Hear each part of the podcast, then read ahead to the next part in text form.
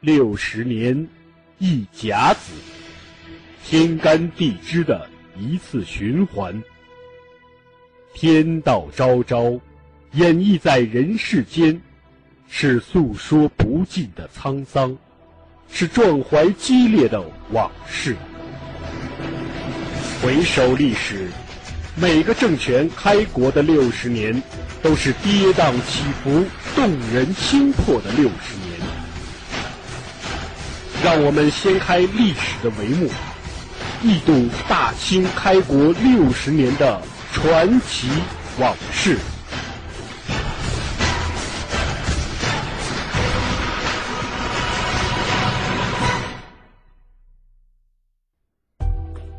本系列由图书《清朝开国六十年》作者王汉卫授权播出。该图书已由齐鲁出版社出版发行。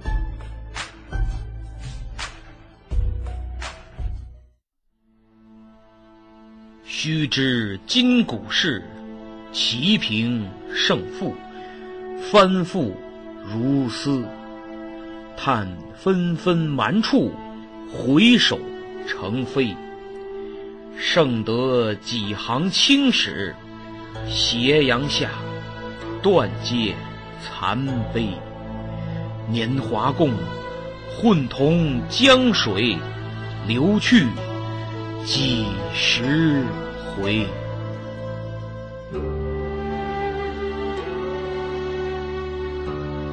努尔哈赤于萨尔浒大战后三个月，率四万八旗军攻陷开原，主官郑之范临阵脱逃，主将马林被斩，副将于化龙、参将高真、游击于守志等大小军官皆战死。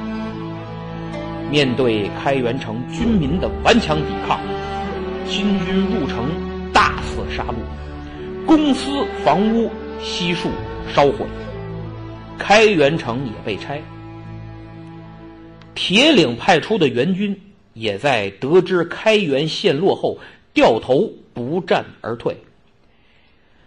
开元城的失陷，给明朝再次造成巨大损失。而且开元城城大民多，更是明朝联络叶赫和蒙古一些部落的重镇。后金占领开元，形成了进取辽沈的有利态势，更对统一女真、牵制蒙古具有重大的军事意义和政治意义。于是，努尔哈赤把目光投向了下一个目标。铁岭。上次我讲了，铁岭的地位在辽北地区仅次于开元，素有沈阳北门钥匙之称，而两城互为犄角，开元一丢，铁岭就成了辽北的一座孤城啊。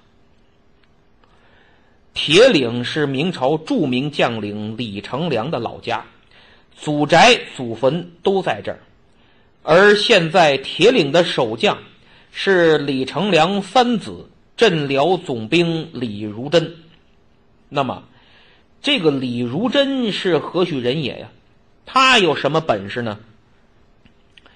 嘿，这个李如珍呐，典型的是纨绔子弟，没啥能耐。凭借父亲的军功，因为指挥使，啊，因就是树荫的荫。说白了，就是父亲功劳太大，像一棵大树一样，孩子们在树荫底下好乘凉，不用考试，到了年纪直接给官做。这种情况呀，很普遍，是朝廷对你家付出的贡献表示一种认可、一种肯定、一种对你的一种实惠和待遇。你像什么戚继光啊，还有咱们前面讲的这个马林呐等等，这都是阴官走上军事生涯的。但是人家戚继光有本事啊，比马林强多了。马林这是一个文人，当武官愣敢压得上架，也够惨的。这个李如珍呢，先担任这个指挥使，这指挥使呢，在明朝是卫所一级最高军事长官，在武官里边属于正三品，然后又升到了右都督。这右都督就是五军都督府里边的右都督啊。咱们之前在讲过，这五军都督府是干嘛的，在这儿我就不说了。这个右都督属于武官正一品，不得了。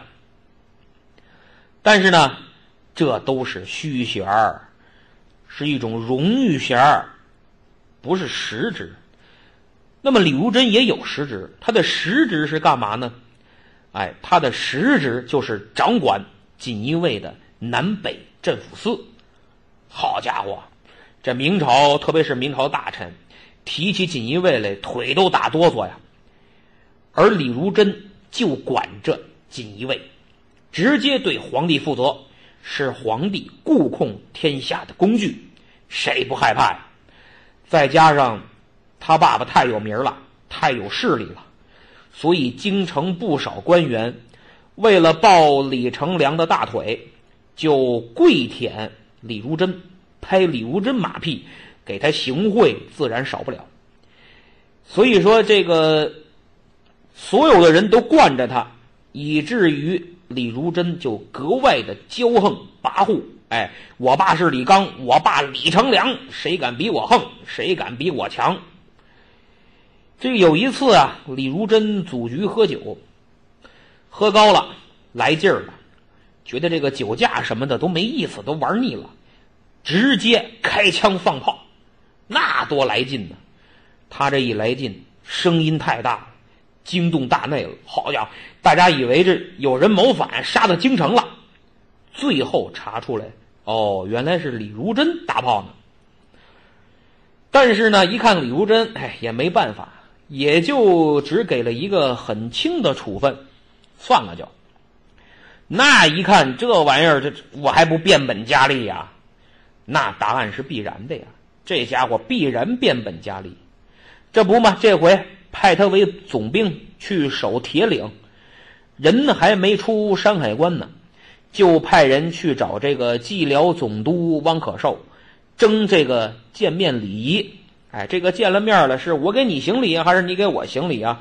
李无真说：“我我你得给我行礼。”这个类似的事儿，当年他大哥李如松也干过，但是此一时彼一时，情况不一样。当年李如松以总兵身份抗倭援朝，又刚在宁夏打了胜仗，所以说是意气风发，加上年轻气盛，战功又很显赫，就想挑战一下这个武官比文官低的这么一个城里，就是想给武将找回点尊严。即使总督你比我这总兵大。我也不想按照城里在文官面前，在文官总督面前叩头行礼。最后朝廷没办法，说这个李如松你就不用给总督叩叩首了。这是你哥李如松，你李如珍呢？要战功没战功，要能耐没能耐，一直在北京连点带兵的经验都没有，你拿什么跟人家你大哥李如松比呀？万历三大征，李如松指挥了一个半，那可以说是攻必克，战必胜啊，有勇有谋。当时万历就特别看重这个李如松，也护着他，还给他机会重点培养。你李如珍呢？你除了骄纵跋扈，比你大哥。有过之而无不及，其他你都是天壤之别呀！你牛什么呀？那有的人就问了：那他这没军事经验的，辽东这么危急的局势，怎么还让他去了？这太儿戏了吧！哎呀，原来呀，这个明朝在辽东是一败再败，惨不忍睹，丧失失地，而且几位能打仗的总兵官悉数阵亡。朝廷无人可用啊！兵部官员们想来想去，最后觉得还是从李成梁儿子里边找一个吧。他们是怎么想的呢？他们认为说李氏世守辽东，边人旦服，哎，就是当时啊，李成梁守辽东的时候，那是个狠角色。现在提起来余威尚在。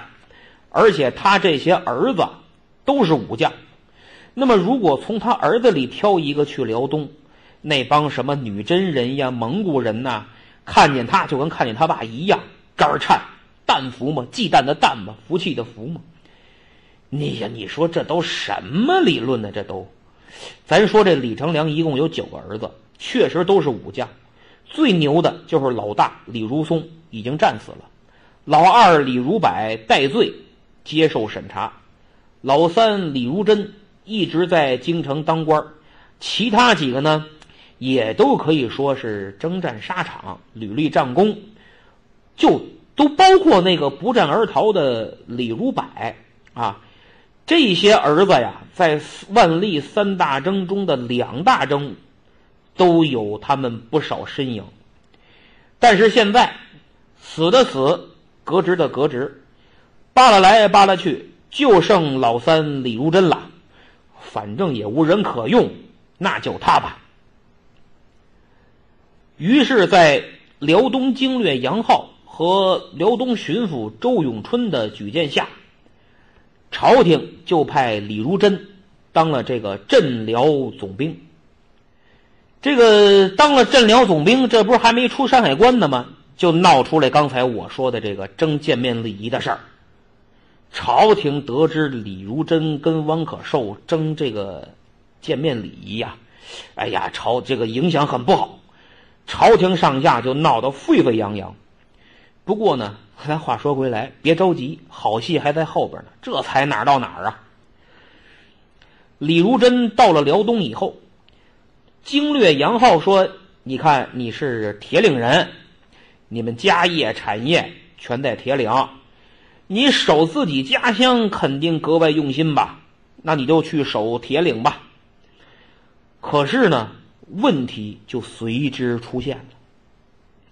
这之前呀，他哥哥李如柏范尔虎大战不战而逃，回京城接受调查戴罪。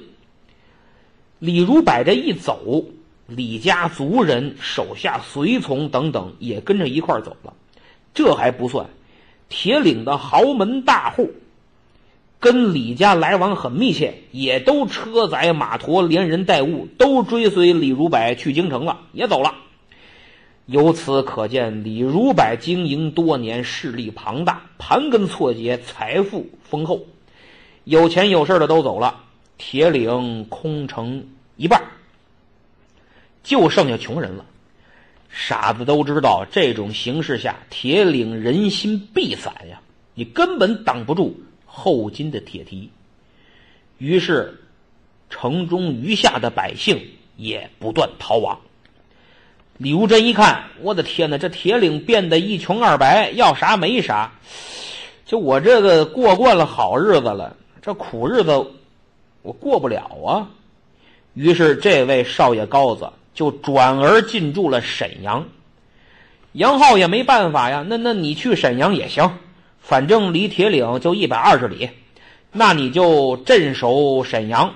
不过要时刻关注铁岭，铁岭也归你管，你要随时策应。面对随时可能来的强敌，主将去沈阳享福了。留下铁岭的军民坚守卖命过苦日子，那你说大家心里咋想啊？傻子都能想明白，努尔哈赤也明白。于是夺取开元一个月以后，七月二十四日，努尔哈赤率五万八旗军从新迁的都城界藩出发，经三岔浦直扑铁岭城。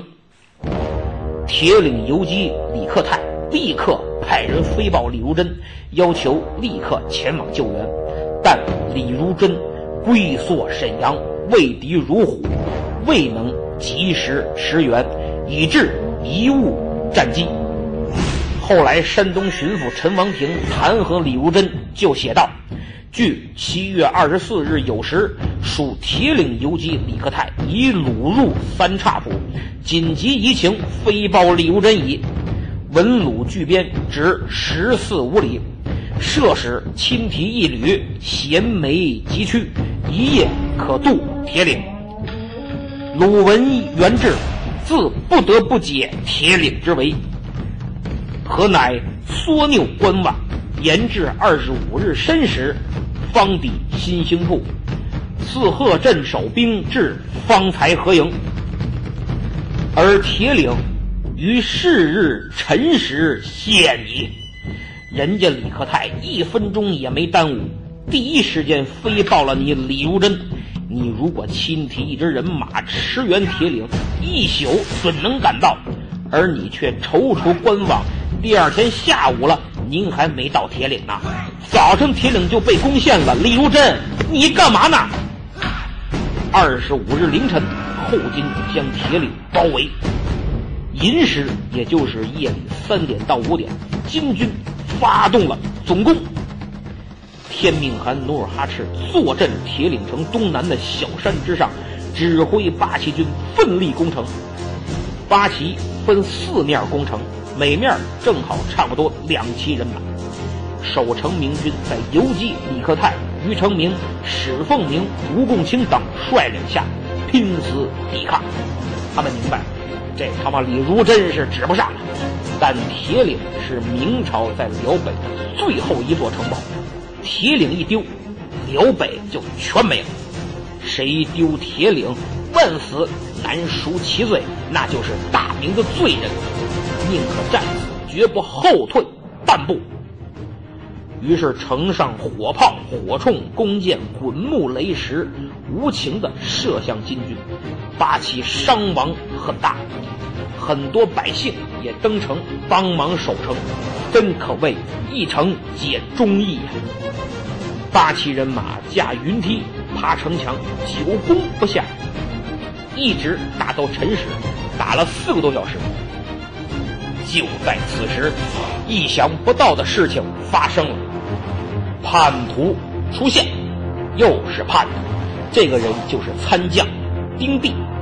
参将按现在来说就是少将。就在战况极为激烈的时候，参将丁弼打开了北城门。原来他早就被后金收买了，这可把铁岭军民给坑苦了。金军蜂拥进入铁岭，游击于成明、李克泰等，外无援兵，内有叛徒，金军拥入，力战身亡，铁岭就此陷落。据记载，铁岭陷落后，城内军丁死亡四千余人，城里城外被杀和掳走的百姓一万余人。李如珍呢，他慢慢悠悠带着兵往铁岭走，到了铁岭附近，不走了，怕和努尔哈赤交手争锋，就坐视铁岭被后金占领。努尔哈赤一看。援军姗姗来迟，那人家都来了，你不招待一下合适吗？于是整顿兵马，想再打一次援。李如珍吓得赶紧下令撤军，快走！但是走归走，贼不走空啊！临走还把路上路上有那个金军的死尸啊，哎，把脑袋割下来不少，数了数，一共割了一百七十多个脑袋。干嘛割人家脑袋呀？你就往朝廷报功啊！这叫冒功。哎，多无耻啊！这李如珍。但是他以为每回自己想干什么就干什么，哎，有人罩着，加上出身高贵，身居高位，皇上都给我们李家面子。这铁岭丢了，屁大点事儿嘛！但是这回他错了。铁岭丢了没几天，辽东经略杨浩。就被下了诏狱，经审判定了死罪。朝廷言官对李如珍更不能放过呀，各种弹劾。接替杨浩的新任辽东经略熊廷弼到任以后，就找着李如珍了。当时呢，这李如珍还是总兵，还没没治罪呢。熊廷弼就让这个纨绔子弟说：“你给我滚！”李如珍非常有种，滚滚就滚。因为李如珍知道这熊廷弼不是善茬子，出了名的爱爱骂人，好汉不吃眼前亏，让我走我就走吧。而且呢，杨经略都抓了，谁还罩着我呀？李如珍走了之后，熊廷弼就给朝廷上书，给李如珍论罪。这回李如珍真算到头了，以拥兵不救，失陷铁岭，被罢职。紧接着言官揪着不放，继续弹劾，最后被下狱判了死罪。但是没杀，一直关了十几年，到崇祯四年，也就是幺六三幺年，改判充军。好了，至此李成梁几个儿子死的死，自杀的自杀，充军的充军。特别是这个李如柏和李如珍，还将门虎子呢，真为你们感到脸红羞愧，臭不要脸呀！铁岭也好，开元也罢，包括之前的抚顺、清河等等，努尔哈赤取胜都是一个公式，就是策反守将，安插奸细。内外夹攻，所以明朝一败再败，一半原因是自己人坑自己人呐。从李永芳到现在的铁岭叛将丁弼，都是这样，都是自个儿人嘛。自个儿人完成了最关键的一步，开城门。到现在也有的专家学者说啊，这些人叛变是因为明朝腐朽太腐败了，不重用人家啊，又发不出工资来，还受各种排挤等等的。你说的我同意，确实是这么回事儿，但是这都是外因。呃，学过马克思主义哲学的都知道，什么起决定作用啊？内因才起决定作用，而这个内因就是这些叛徒禁不住诱惑。贪生怕死，贪财贪权，没有底线。你穷，你没钱，你受挤的，个人发展受限啊，工作太苦干不了，这都不是你当叛徒的遮羞布。你叛变就是自私，就是置国家和百姓的生命财产安全于不顾。因为你叛变了，辽东多少百姓，多少官兵死于屠刀。多数百姓流离失所，你贪生怕死，这活你干不了，你走啊，辞职或者干脆你自己逃跑，另谋生路，都比你当叛徒，踩着同胞的尸体，用百姓鲜血染红你的红顶子要好得多呀。起码我没祸害别人呢。再说了，退一万步，如果你是在战场上奋力拼杀，但是必败无疑。无力回天，你那胆小，没有杀身成仁的勇气，又怕回来无颜面对江东父老，你投降了啊！投降以后呢，你不参加对明作战，不给后金献计，怎么攻明朝？尽自己的能力安抚边民，允许的时候啊，给明朝送点情报，来个无间道。哎呀，这也凑合了。虽不能洗刷你汉奸的罪名，但。起码能给你减轻罪责呀，但是这些叛徒没有一个这么干的。过去之后，一个个干的真起劲儿，大有弃暗投明的感觉。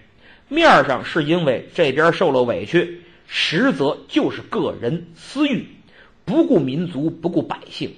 他们包括后来的那些降臣降将，什么洪承畴啊，什么这个那个。都应该永远钉在历史的耻辱柱上，万世唾骂。好了，咱们再看看努尔哈赤这边吧。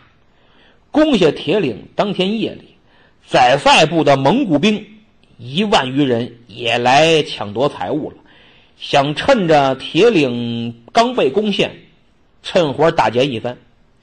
努尔哈赤一看，行，来地好啊！正找机会收拾你呢，你自己就来了，那还能惯着？三下五除二就全给打跑了，首领都被抓了。哎，这样一来，卡尔喀蒙古的内务部就受到了努尔哈赤的控制，从此再也不敢轻举妄动了。那么现在好了，开元、铁岭都占了，明朝辽北都归了后金，蒙古也成了乖宝宝了。努尔哈赤终于可以腾出手来，好好解决一下叶赫问题了。那么，对于叶赫，他打算怎么动手呢？咱们下次再说。